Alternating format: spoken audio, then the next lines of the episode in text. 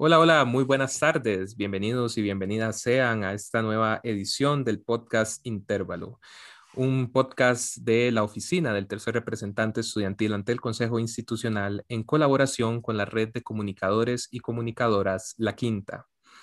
Intervalo tiene como finalidad establecer un precedente en la información de los estudiantes de una manera innovadora, de una manera que les permita conocer a las personas más allá de las ideas.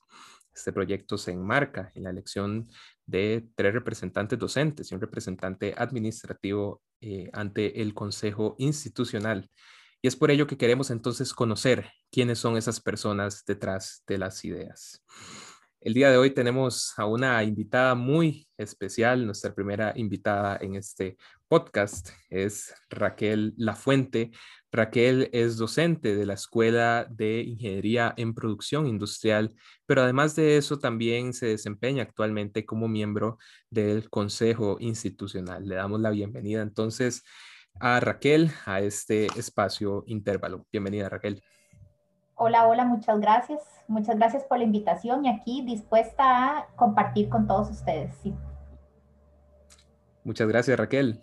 El día de hoy queremos entonces conocerla un poco mejor, que nuestros compañeros y compañeras estudiantes tengan la oportunidad de conocer a la persona más allá de las ideas. Por eso quisiera iniciar la, la pregunta. ¿De dónde viene Raquel La Fuente? ¿Dónde nació? ¿Dónde fue su infancia? Cuéntenos un poco acerca de eso. Bueno, ¿quién soy? Raquel La Fuente es una cartaga. Nací, este, pero solo de, nacimiento en San José, pero toda mi vida he vivido, y estudiado en Cartago. Este, estudié en, escuela, en escuela en Cartago, en colegio en Cartago. En la universidad estudié como soy ingeniero industrial y después en el TEC, entonces toda la vida, toda la vida he estado aquí. Excelente, Raquel. Me gustaría conocer un poco más también eh, en cuanto a su infancia. ¿Cuáles son algunos de los elementos que usted más rescata de su infancia? Tal vez recuerdos felices que usted haya tenido o algunos no tanto. Sobre mi infancia, ¿qué te puedo contar? Vieras que este, yo vivo muy feliz con mi infancia fui una niña extremadamente feliz, este, siempre fui em, eh, una persona de, salir eh, mucho a la, calle, siempre andaba en patines o andaba en bicicleta, siempre he sido deportista. Em, en mi casa me lo permitían y a diferencia de ustedes que ahora tienen que estar contestando celulares y decir dónde están. A mí, este, mi mamá me decía, usted tiene que estar en la casa antes de que sea oscuro y yo sabía que yo podía andar en bicicleta toda la tarde hasta que ya se iba a oscurecer, tenía que regresar volando a mi casa porque si no, por supuesto que me iban a regañar. Em, una, una, infancia realmente, realmente linda, tengo muy lindos recuerdos, este, eh, crecí al lado de mis hermanos. Tengo tres hermanos y, una de eh, mi hermana mayor, somos un año y medio de diferencia, entonces siempre fuimos como las amigas con pinches que siempre anduvimos juntas, planeando y jugando. Em, y pues siempre eh, con la gran dicha o la gran bendición de tener unos padres muy presentes quienes nos dejaban este, ser libres. Fui una niña sumamente hablantina, algo que no se me ha quitado definitivamente. Este, nunca tuve miedo de decir lo que pensaba, tal vez en algunas ocasiones me metió en algunos problemas, pero sí siempre he tenido la oportunidad de poder conversar, hablar, eh, tal vez más extrovertida que introvertida, mucho más extrovertida que introvertida. Y eso pues también me dio la oportunidad de tener muchos amigos, este, salir a jugar con mucha gente. Eh, y compartir en muchos, en muchos ámbitos. Como le digo, siempre fui muy deportista, entonces esa parte de, de hacer deporte siempre fue muy fuerte en la infancia. Interesante, Raquel. Me llama mucho la atención el tema del, del deporte, porque de hecho cuando veía la información antes de, de la grabación de este podcast, noté que usted pone mucho énfasis en el tema deportivo. Entonces, me gustaría primero saber, bueno, ¿dónde surge esa afición? ¿A partir de cuándo se, se, comienza a considerar Raquel deportista? Bueno, yo soy deportista aficionada, ¿verdad? Este, nada de olimpiadas ni nada por el estilo, pero sí siempre me gustó eh, hacer deporte y me lo incentivaron desde muy pequeña, supongo. Eh, desde muy pequeña estuve en clases de natación y pertenecí a este, el grupo de natación de Cartago, Acana. En aquel entonces, Acana, ¿verdad? Eh, entrenábamos en el tecnológico, nos entrenábamos a las 5 de la mañana con un frío que ustedes no se pueden imaginar. Y a mí me dijeron, bueno, usted siempre que, se mete en algo tiene que este, terminarlo. Entonces, eh, yo dije, bueno, yo quiero pertenecer a Cana y me levantaban para que yo estuviera a las 5 de la mañana en el TEC. Prácticamente la, la piscina que ustedes conocen ahora no era la de antes. Esa piscina no tenía las paredes de los lados, no tenía techo. Ustedes no se pueden imaginar el frío en el que uno entraba a entrenar. Casi que teníamos que quitar la capa de hielo para poder entrenar. Eh, y a mí me encantaba, no sé por qué, pero a mí me fascinaba el tema, bueno, la natación me encanta y el tema de, de nadar siempre fue una parte muy linda para mí. Participé en Juegos Nacionales, fui a Juegos Nacionales de Heredia hace mucho tiempo, en aquel momento Cartago ganó, entonces este, se podrán imaginar que vivo muy orgullosa de haber sido parte de los que fueron a Juegos Nacionales de Heredia, nos quedamos a dormir en las villas, es una experiencia que para todos los que tengan la oportunidad de hacerla se las recomiendo. También en el colegio siempre estuve en, la, en el equipo de, de básquet del colegio, entonces me encantaba ir a entrenar básquet y, y también en algún momento estuve en un equipo de danza que hacíamos presentaciones a nivel nacional. En el grupo de danza en el que yo estaba se llamaba Dancart, que era Danza Cartago. Y, y pues entonces, como pueden ver, andaba como por todas partes porque esa parte siempre me encantó. Me llama mucho la atención, Raquel, que usted pone especial énfasis en, las personas, eh, las personas con las que usted ha tenido la oportunidad de compartir en cada una de estas etapas de su vida. Por eso quisiera preguntarle, eh, ¿cuál es una persona la que usted considera un modelo o, o, quien usted dice, yo quiero ser como esta persona o esta persona me inspira? ¿Podría comentarnos un poco al respecto? Vieras, Esteban, que a mí me inspiran muchas personas, es cierto yo creo que uno tiene que tener mucho cuidado eh, con las personas con las que se, se, rodea, pero más que todo tenés que ser muy selecto en a quién le, le contás tus, tus, tus, cosas privadas, pero uno siempre tiene que tener alguien con quien hablar, con quien compartir. Yo creo que eso es parte de, de los seres humanos y parte importante de los seres humanos. Siempre he sido de rodearme de personas y he tenido, no sé si la bendición, pero me ha ido súper bien siempre porque siempre he tenido eh, grandes personas a mi lado. Eh, ¿Quién me inspira? A mí me inspiran diferentes personas dependiendo del tema, ¿verdad? Yo no podría decir una sola persona. Em, a mí me inspiran muchas, muchas personas. Por ejemplo, en, en, mi ámbito de niña y mi ámbito de crecimiento, mi papá y mi mamá fueron inspiradores para mí enormemente. Eh, yo tengo una relación extraordinaria con mi papá. Mi papá este, no, no vivió con mi mamá, pero pude mantener una relación extraordinaria con él y todavía hoy en día eh, es eh, una fuente de consejo para mí inigualable. Mis abuelitos fueron extraordinarios para mí. De hecho, hoy todavía ayudo a cuidar a una de mis abuelitas que adoro y que tiene 99 años. Yo creo que ella ya no sabe quién soy en estos momentos pero siempre estoy ahí tratando de cuidarla y, algunos días me toca, me toca velar por ella.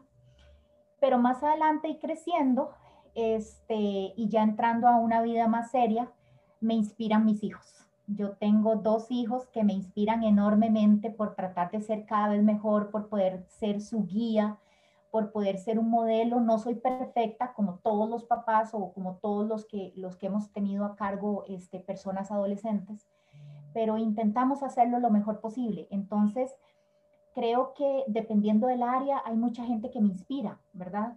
Este, en atletismo, que ahora practico mucho el atletismo, me, inspiran muchas personas. En, en, mi vida religiosa me inspiran personas. En mi vida en la música me inspira personas porque aparte me gusta mucho la música. Entonces, este, creo que uno no puede tener un solo modelo a seguir porque nosotros somos personas versátiles que manejamos muchísimas áreas en nuestra vida y yo creo que en cada lugar uno tiene que buscar una inspiración y esa inspiración tiene que ser alguna persona. Es justamente eso, ¿verdad? Siempre tratar de ver lo positivo en las, en las personas. Siento que podemos encontrar lecciones de las personas con quienes nos relacionamos y como dice muy bien usted, en los diferentes ámbitos podremos encontrar personas también que nos, que nos inspiran. Claro, eh, y, sabes una cosa, perdona que te interrumpa, Esteban, em, no tenemos por qué esperar que esas personas que te rodean sean perfectas, ¿verdad? Nosotros no lo somos. Entonces, en algunas ocasiones, e, esa persona falló o hizo algo diferente a lo que nosotros este, hubiéramos hecho y tendemos a ser muy críticos con los demás, pero no nos damos cuenta que nosotros también podemos eh, cometer esos errores. Eh, una de las grandes, eh, digamos, enseñanzas que me ha dejado la vida a través de los años es como la madurez de identificar cuándo algo sí tomarlo a pecho y cuándo algo ignorarlo, darle un tiempo, pensarlo y, poderlo este, eh, reconsiderar cuando una persona vale la pena o un compañero, un amigo, este, no sé, con la persona con la que te estés relacionando, eh, eh, tiene derecho a equivocarse y eso también nos lo tenemos que, permitir. Por supuesto, esa lección de que no todos somos perfectos, sin duda, es algo que recordar cuando, cuando tenemos modelos o cuando vemos personas eh, en un pedestal, tal vez lo llaman algunos, ¿verdad?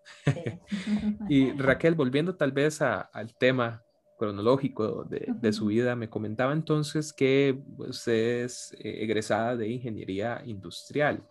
Me gustaría conocer un poco cómo fue su etapa como estudiante, ¿verdad? Si Raquel era estudiante aplicada o cómo, cómo fue esa, esa vida universitaria que usted pudo desarrollar.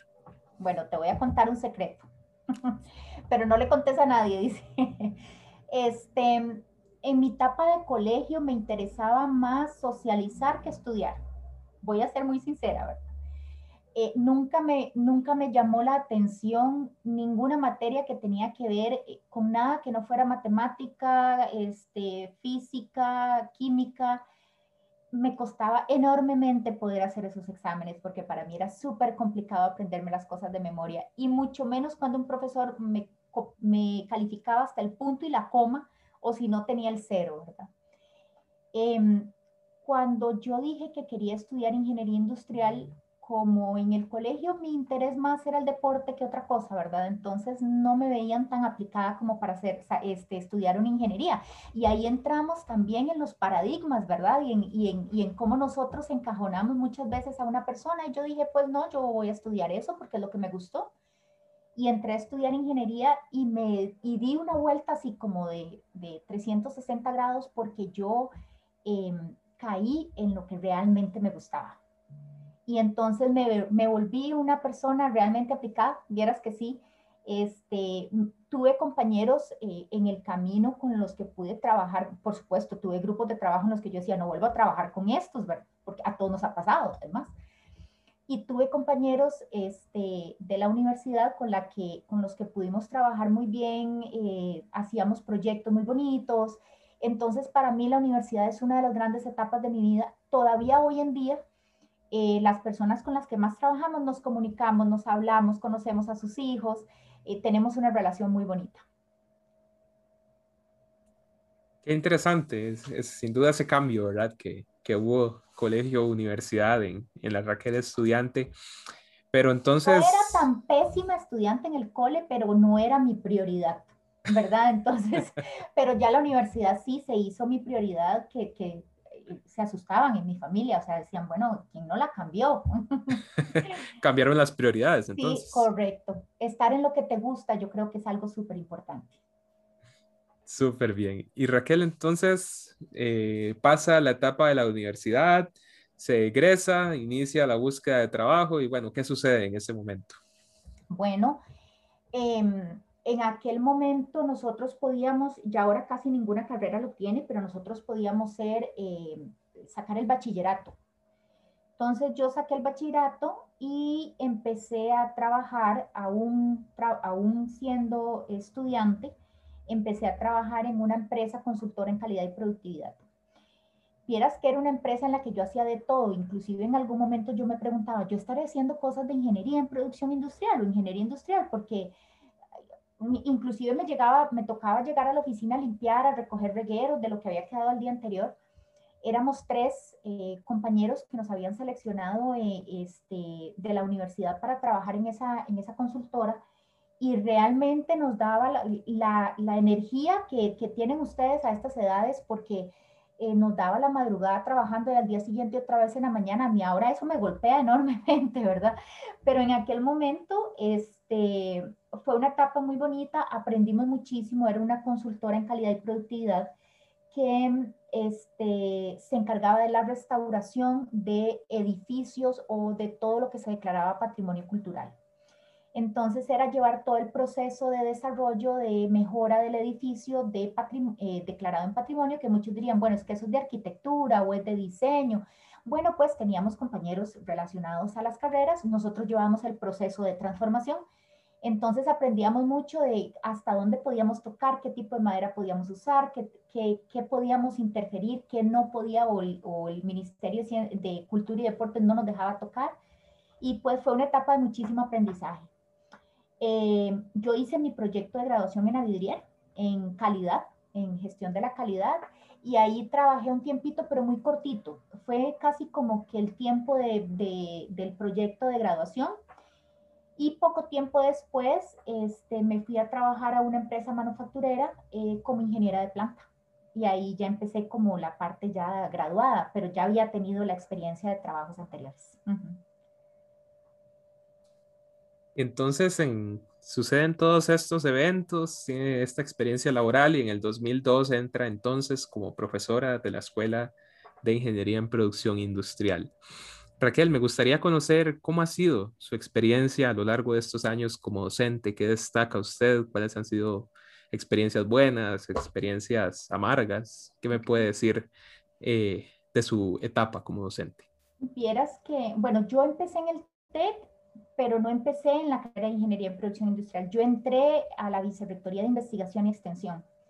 Y ahí me quedé este, unos años, tuve varios proyectos a cargo. El primer proyecto fue el que me acercó por primera vez y yo siempre he dicho que eh, las casualidades se dan por algo, ¿verdad? A mí me, mi primer proyecto, la primera asignación que me da la Vicerrectoría de Investigación y Extensión fue estar a cargo de un evento internacional en gestión de la innovación. Y por primera vez yo conocí el tema de gestión de la innovación y me enamoré de él por eso yo siempre les digo a los estudiantes, cuando los estudiantes se me, se me, me preguntan, eh, ¿cómo sé yo qué es lo que realmente me gusta? Yo siempre les digo, la vida te va a ir poniendo donde tenés que estar, porque te va a dar la experiencia, vas a darte cuenta y le vas a poner cariño a lo que realmente te gusta y es ahí donde te vas a desenvolver.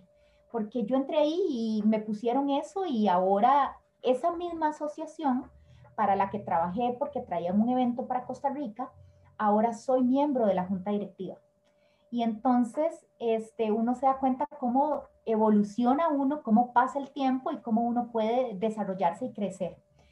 Eh, después eh, tuve a cargo un proyecto en el TEC que se llamaba Fortalecimiento de la Educación Técnica Costa Rica-Taiwán, cuando Costa Rica y Taiwán tenían muy buenas relaciones ellos se encargaron de todo lo que fue fortalecer la educación técnica, pero estaba en manos del tecnológico. Entonces nosotros manejábamos la capacitación y la compra de equipos para los colegios técnicos vocacionales del país. Ahí estuve como dos años. En aquel tiempo este, quedé embarazada de mi segunda hija y este, eh, tuve como un, como un impas y en eso me llamaron, recién había nacido mi hija me llamaron para este, que formara, que si les ayudaba a guiar estudiantes de prácticas y proyectos de graduación de producción industrial, porque yo ya trabajaba para el TEC y necesitaban a alguien porque había un profesor que se pensionaba y dejaba ocho estudiantes en el camino.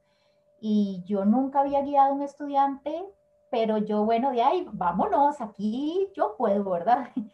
Y es uno de los, de los asignaciones como docente que más me encantan realmente guiar estudiantes a uno le ayuda montones a tener contacto con el sector industrial, tener contacto con el desarrollo de los estudiantes y guiarlos y verlos y verlos desarrollarse o verlos graduarse es una satisfacción. Yo siempre les digo cuando el día que, que empezamos el proyecto, ustedes ahora son mis hijos y de aquí mi hijo tiene que salir graduado, así que a ponerse las pilas porque de aquí vamos a salir, ¿verdad? Este, cuando yo empecé en la Escuela de Ingeniería en Producción Industrial, empecé dando cursos, di cursos en San José, en, en aquel momento no se llamaba eh, Campus Tecnológico, ¿verdad? Pero era el, Centro Académico de San José. Eh, di un curso este, de inventarios y, di, y empecé a dar cursos en la carrera de, de, de producción industrial como le digo, primero empecé con estudiantes y después me empezaron a asignar cursos y me fui quedando y quedando pasé por varios cursos, he dado cursos de servicio, he dado cursos para la Escuela de Administración de Empresas, di un curso para la Escuela de Biología, el curso de Estadística de Servicios que se da para varias carreras y ahorita soy el curso de Dirección de Personal que siempre me encantó y ahorita soy la profesora del curso de Gestión de la Innovación, evidentemente porque es mi tema favorito, y del curso de Planeación y Diseño de Instalaciones. Como todo en esta vida, nada es siempre color de rosas, ¿verdad? Este, sí he tenido algunos, algunos momentos tal vez tristes o, difíciles en la escuela. Eh, es muy triste para uno como profesor cuando uno cree que le está dando todo y el estudiante no queda contento o te reclama algo o trataste de hacerlo bien y no lo hiciste bien, ¿verdad? Pero como hablábamos ahora, es que uno le da permiso a los demás de fallar, pero uno a veces no se da el permiso de fallar. Y entonces a mí, por ejemplo, me duele mucho, pero a hoy te puedo decir, 20 años después de trabajar en el TEC, nunca, nunca he tenido un problema con un estudiante, nunca.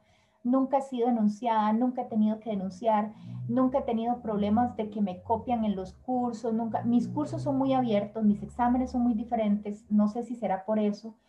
Eh, si me copiaron o no, seguro no me he enterado. Pero este, es decir, problemas serios que yo haya tenido denuncias con los estudiantes o algo, por dicha hasta hoy creo que hemos mantenido una muy buena relación. Pero como te digo, de ahí las afinidades existen, probablemente a muchos, a muchos chicos no les, no les he caído bien o no, no hemos hecho clic, ¿verdad? Este, y tengo un evento que para mí marcó mi vida como profesora, que fue muy triste, que fue un estudiante que murió en una de las aulas de nosotros. Eh, fue un día empezando un semestre, el muchacho estaba en clases con otro profesor. Yo digo que también las cosas le suceden a quien las puede aguantar. Yo no hubiera soportado que eso me sucediera a mí.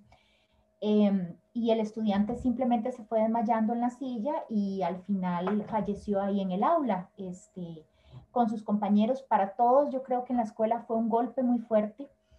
Para mí, este, fue un golpe muy fuerte porque como yo tengo hijos, yo no sé si es que uno se proyecta también con los hijos, entonces eh, siente uno que, que, que, no sé, más cercana a la situación.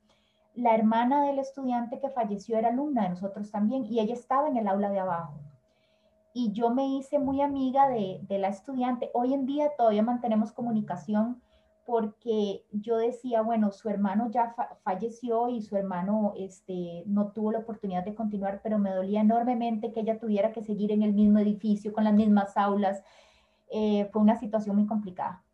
Todos fuimos al, al entierro y, y, vivir eso también fue muy feo porque uno lo que quiere de los estudiantes es que así como entraron salgan, pero salgan con el título, ¿verdad? No de otra manera. Y entonces, bueno, yo creo que para todos los que estábamos ahí en la escuela y vivimos esa situación, fue una situación bastante difícil y que jamás se nos va a olvidar. ¿Cuántas vivencias, Raquel, podría contarnos usted en, en 20 años de trabajar para el TEC? Sin duda, hay aspectos que siempre nos marcan, como usted lo comenta.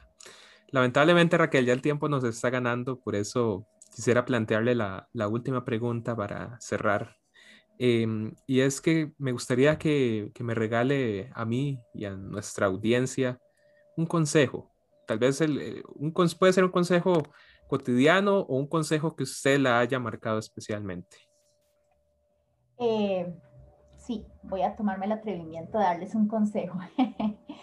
este, les voy a dar un consejo. Eh, como les dije, mi, mi, hijo es estudiante del TEC, ¿verdad? Mi hijo mayor. Y creo que a punto de graduarse trato de no interferir con él, entonces no manejo muy bien cuánto, este, pero él de todas maneras se, se, mantiene totalmente independiente en ese sentido y se lo, se lo trato de respetar, pero los voy a tratar como si fueran mis hijos, porque yo sé que ustedes a veces no escuchan a sus mayores, pero tal vez a los ajenos sí. y les voy a decir una cosa, traten eh, como movimiento, como estudiantes, como personas, de tener mucho cuidado con las palabras o con las acciones que toman.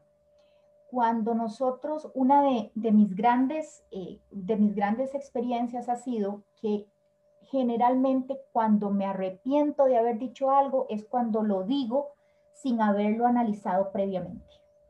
Cuando les pase algo, yo sé que es muy difícil, pero deténganse, tomen un tiempo, respiren, piénsenlo y después hablen. Em, hablar eh, con dañados o con el corazón este, maltratado o hablar este, o decir lo que pensamos sin procesarlo nos puede traer muchísimas graves consecuencias. Se los digo porque muchas veces cuando estamos en una empresa, en el sector productivo, que me imagino a todos ustedes trabajando y desarrollándose enormemente en el sector productivo, muchas veces la gente dice cosas sin pensar y uno se vuelve y contesta inmediatamente. Y ese contestar inmediatamente te puede traer consecuencias si no lo pensaste bien. Entonces, mi, mi gran consejo es, las mejores palabras se dicen cuando las hemos pensado. Así que piensen muy bien antes de hablar. Esta ha sido Raquel Lafuente, candidata por el sector docente al Consejo Institucional. Raquel, le damos muchas gracias por, tu, por su participación en este espacio y por habernos permitido conocer un poco más de su vida. Le recordamos a nuestra audiencia que el próximo 27 de mayo se celebrará la elección de miembros del Consejo Institucional, por lo cual desde la Oficina del Tercer Representante Estudiantil ante el Consejo Institucional y la Red de Comunicadores y Comunicadoras La Quinta, les invitamos a informarse en este proceso y votar por aquella persona que les considere que les puede representar mejor. Mi nombre es Esteban González y les agradezco su sintonía en este espacio. Muchas gracias.